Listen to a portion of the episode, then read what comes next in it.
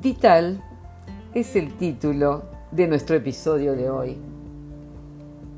Eh, anoche disfruté mucho viendo una obra de teatro. Se llama El beso. Sin lugar a dudas es una pieza de alto nivel, orientada a personas que ya vivimos mucho. Y bueno, mi ánimo se ha conmocionado.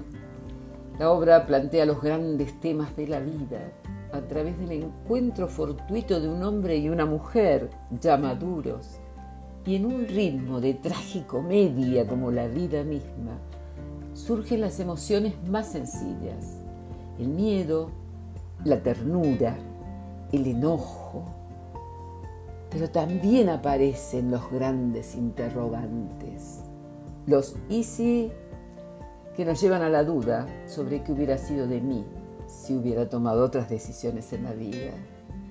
¿Y si el primer amor hubiera llegado junto a mí hasta ahora? ¿Por qué no recuerdo hoy? tan próximo a mi final. ¿Y si mi vida hubiera sido en otro paisaje? ¿Sería quizás un cazador de fieras? ¿O una bailarina clásica? ¿O qué sé yo? Tantas vidas pudieron haberse vivido. ¿Y si me atrevo a la aventura de dejarlo conocido y volver a empezar? ¿Ha sido mi vida el cumplimiento del sueño íntimo o apenas un simulacro? ¿Vivo la cuota de soledad que necesito o la que temo? ¿Ese extraño en mi espejo me representa o es una máscara vacía apenas? La madurez con su carga de pasado suele llevarnos a replantearnos la vida misma, ¿verdad? Lo bueno es asumir el ayer sin penas ni culpas y fortalecer la mirada hacia el mañana sin tiempo, solo para llenarlo de sueños posibles y comenzar a cumplirlos.